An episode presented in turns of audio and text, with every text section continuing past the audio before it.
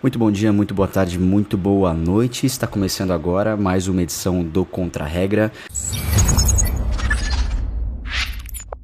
Estou numa alegria imensa de estar aqui com vocês de novo, porque afinal é, estamos há praticamente dois anos sem gravar absolutamente nada pro Contra Regra do jeito que a gente fazia antes. Eu tô agora tentando lançar esse novo formato de vídeo e de áudio. Vai dar um trabalhão do cacetas. Vai dar certo. Vai dar certo pro, pro propósito que eu tenho aqui com o canal. Lembrem-se de se inscreverem aí no YouTube, no TikTok, no Spotify. A gente está em todas as plataformas de vídeo e de áudio. Então, muito, muito legal ter vocês aqui de novo depois de tanto tempo Uh, tem uma novidade que é, como eu citei, o TikTok. O TikTok tem sido uma ferramenta importantíssima para a gente disseminar algumas ideias é, que, que eu acredito e debater essas ideias com, com pessoas de vários espectros políticos. Bom, hoje, dia 16 de janeiro, que é o dia que eu estou gravando, vai começar a 23ª edição do Big Brother Brasil. E exatamente por isso que eu resolvi trazer um tema que inclusive é um tema que eu tenho estudado na minha dissertação de mestrado. Queria trazer algumas perspectivas e noções para vocês para a gente tentar debater, que é sobre a cultura do cancelamento. Obviamente, tem Big Brother, vai ter cancelamento. Inclusive já teve aí numa fase pré programa rolando com os participantes que estavam na casa de vidro e etc. Eu acho que a primeira coisa que a gente que eu preciso me posicionar aqui, para mim, para mim, eu posso mudar essa essa minha posição amanhã. A cultura do cancelamento nada mais é do que uma ferramenta discursiva que parte de princípios moral, princípios morais de um determinado grupo. E como toda ferramenta discursiva, textual e possivelmente performática, a cultura do cancelamento, ela pode sim se apresentar de forma odiosa, mas ela pode se apresentar de uma maneira construtiva em alguns momentos. Ela tem sim um caráter de justiçamento a partir dessa desse olhar peculiar de um determinado grupo social, tá? Qual que é o grande lance aqui? A cultura do cancelamento é um fenômeno de agências, de agendas políticas, digamos assim. Tanto quem defende como quem critica a cultura do cancelamento, que é a maioria da imprensa, dos jornalistas e dos influenciadores, porque os influenciadores estão na linha de frente disso tudo, eles estão defendendo uma certa pauta. Né? Quando a gente vai atrás de entender a, quem está se posicionando a favor da cultura do cancelamento, vai defender alguns princípios que são muito importantes. Uma das pessoas que eu me deparei com um texto acadêmico nessa dissertação de mestrado e que defende a cultura do cancelamento é a Meredith Clark. A Meredith Clark ela vai defender a cultura do cancelamento como uma cultura e uma ferramenta dos contradiscursos. Então, nesse sentido, a cultura do cancelamento ela seria muito importante para que vozes que são que foram historicamente, que são historicamente excluídas e marginalizadas, seria uma ferramenta importante para dar voz a esses grupos marginalizados. A minha posição, e eu cravo ela desde o começo para não surgir dúvida, é que eu acho que a gente tem que tomar um pouco de cuidado nos dois casos tá? E eu não quero com isso me colocar em cima do muro, mas eu não acho que a cultura do cancelamento seja uma dinâmica binária do sim ou do não, tá? Então o que, que eu quero dizer com isso? Eu quero dizer que vai depender muito do caso, vai depender muito do caso. Então, por exemplo, no caso da J.K. Rowling, Rowling ela já deu várias manifestações transfóbicas na internet e ela foi cancelada mais de uma vez, né? É uma escritora genial, Harry Potter é. Eu sou fãzaço de Harry Potter tal, do universo de, de Harry Potter tal. Mas ela deu declarações transfóbicas. O que, eu, o que eu me pergunto é em relação aos ganhos que o grupo, que o movimento LGBTQIAP teve nesse caso da J.K. Rowling. E é uma pergunta que eu não tenho respostas, mas eu imagino que esse grupo tenha tido alguns ganhos políticos sim. E aí eu me pergunto quais foram as consequências desse movimento para J.K. Rowling. Ela ficou pobre, ela ficou depressiva, ela quais foram as consequências para J.K. Rowling? Esse movimento de boicote que aconteceu nos bastidores por pessoas que se posicionam contra a transfobia, né? Foi um movimento de boicote legítimo? É, é, é isso que eu me pergunto, assim. Eu acho que reduzir essa discussão a, é, da, sobre a cultura do cancelamento somente em puta, pode ou não pode, a gente perde um espaço muito grande para debater coisas muito mais importantes que circundam essa discussão. Outra coisa que eu acho que é muito importante falar sobre a cultura do cancelamento é sobre o caráter político dela. Porque muitas pessoas vão dizer é, que a cultura do cancelamento é um movimento da esquerda política, que a esquerda se apropriou dessas dinâmicas do cancelamento, da forma de se cancelar, para cancelar. Isso é uma grande mentira. Por mais que a gente observe que a cultura do cancelamento seja realmente praticada mais por movimentos de esquerda, é, não é um fenômeno exclusivo da esquerda. Vale lembrar, por exemplo, o movimento de boicote que teve nos Estados Unidos contra o Colin Kaepernick, é assim que se pronuncia, né? Ele se posicionou contra a violência policial que tinha escalado no país naquele ano. Então ele se ajoelhou durante a execução do hino nacional durante a Liga de Futebol é, Americano Nacional dos Estados Unidos e ele sofreu um hate absurdo por conta disso.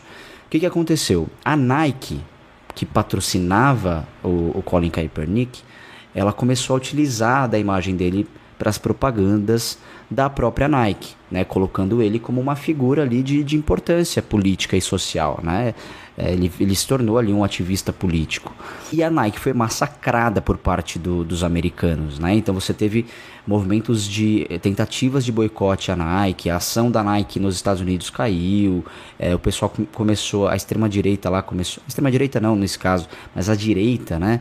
Lá começou a, a queimar tênis para simbolizar que olha que absurdo, vocês estão patrocinando um cara que é, se ajoelhou e, e não cantou o nosso hino nacional. Então, isso tudo para mostrar que não é um movimento somente das esquerdas. É um movimento que é, pode ser apropriado por qualquer espectro político, ainda que é, os casos de cancelamento sejam frequentemente realizados, feitos pela esquerda, pela esquerda política. Teve um caso muito memorável também, que foi o caso da Lilian Schwartz, que ela fez um, uma crítica estética ao álbum da Beyoncé, e ela realmente é muito boa. Só que ela foi cancelada pelo público negro, que entendeu aquilo como, olha, cara, você não tá no seu lugar para falar o que, que a Beyoncé pode ou não pode fazer. Ela é uma artista negra e você, é, como uma historiadora branca, você não você não pode meter o dedo nessa ferida. Não, não, não condiz a você falar o que ela pode e não pode falar. O, o que eu achei muito legal é, desse movimento foi a forma como a Lilian Schwartz depois se posicionou. Porque eu lembro que ela veio a público depois e pediu desculpas, ela realmente entendeu, falou que, é, que né, entendeu o movimento, que é que ela realmente tinha falado algumas besteiras, mas que o texto dela para a Folha de São Paulo, é, que era um texto crítico ao álbum da Beyoncé, era um texto majoritariamente elogioso ao álbum, enfim, ela tentou ali se posicionar, mas eu, eu entendi que naquele momento ela fez um, um meia-culpa e realmente pediu desculpas pro movimento. Eu até fui fazer uma pesquisa em relação à quantidade de seguidores da Lilian Schwartz no período, para entender qual foi o comportamento da audiência dela, por exemplo, no Instagram.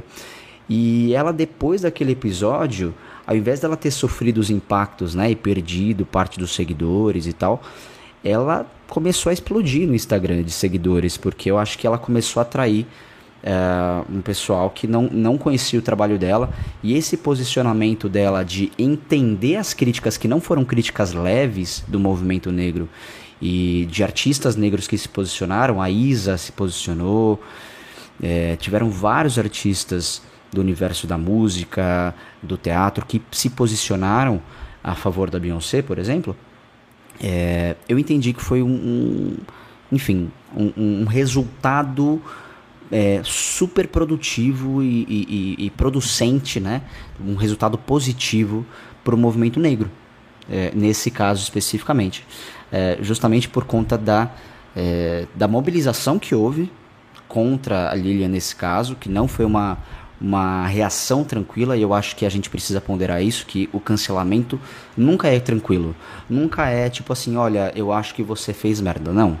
É, tem uma certa energia por trás dos cancelamentos, tem uma certa contundência por trás dos cancelamentos, é, mas não necessariamente toda forma de se cancelar é odiosa, tá? Isso fica muito claro. Existem cancelamentos extremamente violentos e odiosos, como foi o caso da Carol Conká, que foi bem massivo e violento.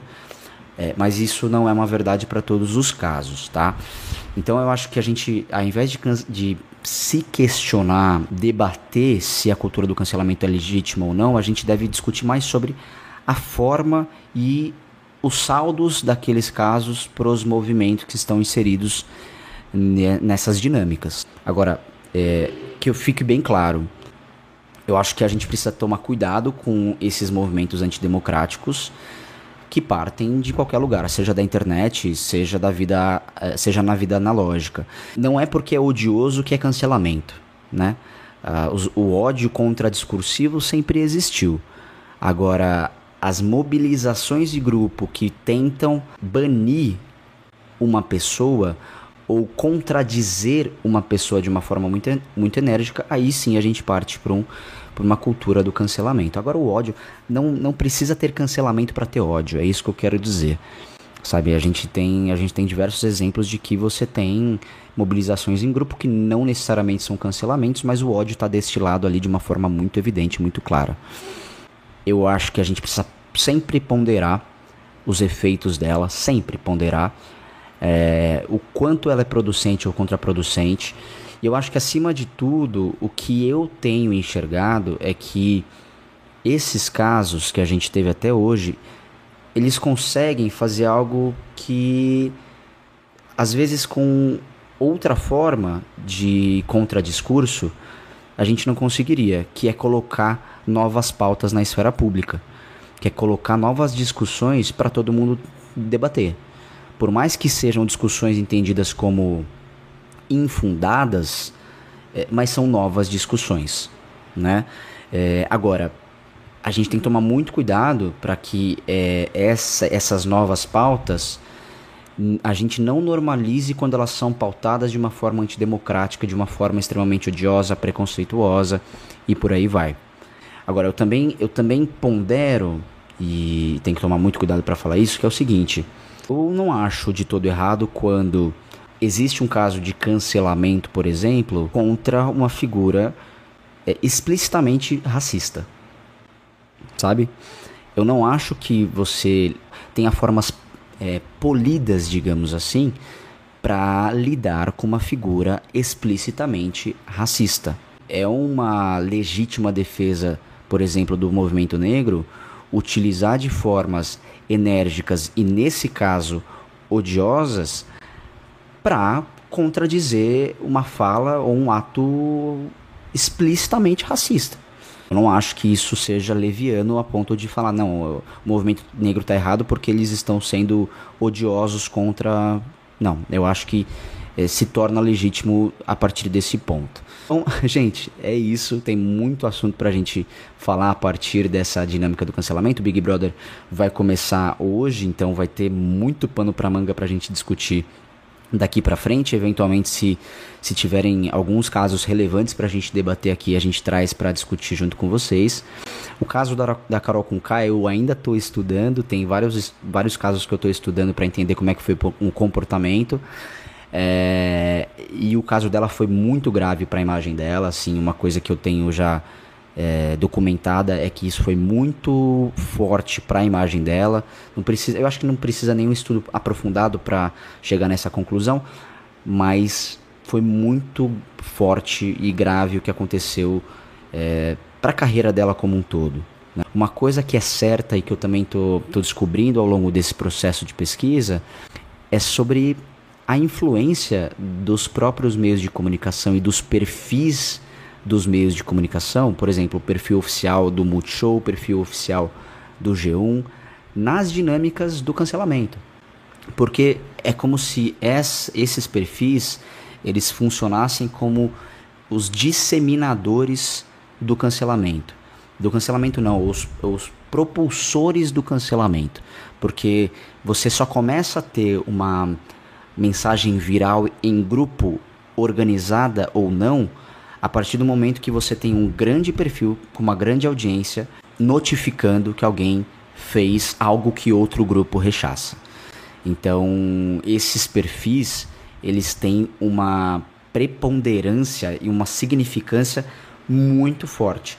Não por propagarem o cancelamento, porque eles não participam é, das mobilizações, não diretamente, digamos assim, das mobilizações em grupo, mas eles são os talvez os principais propulsores do cancelamento no sentido de dar uh, de serem perfis hoje com grandíssimas audiências e terem ali uh, o poder da notícia. Né? Então você só começa uma, uma mobilização na internet quando você tem uma manchete que é dada por, esses, por essas instituições. Então é isso, gente. Obrigado por terem chegado até aqui no vídeo. Se você está aqui no YouTube, se você está no Spotify ou qualquer outra plataforma de áudio, é muito bom você ter chegado aqui também. E é isso, gente. Estamos por aqui. Estou muito feliz de retornar com o projeto. É, se inscrevam no canal. Se você chegou até aqui e não se inscreveu, se inscreva. Quanto mais vocês se engajarem, mais vocês ajudam esse canal chegar para mais pessoas. E Uh, e é isso aí. Semana que vem tem mais, vamos que vamos.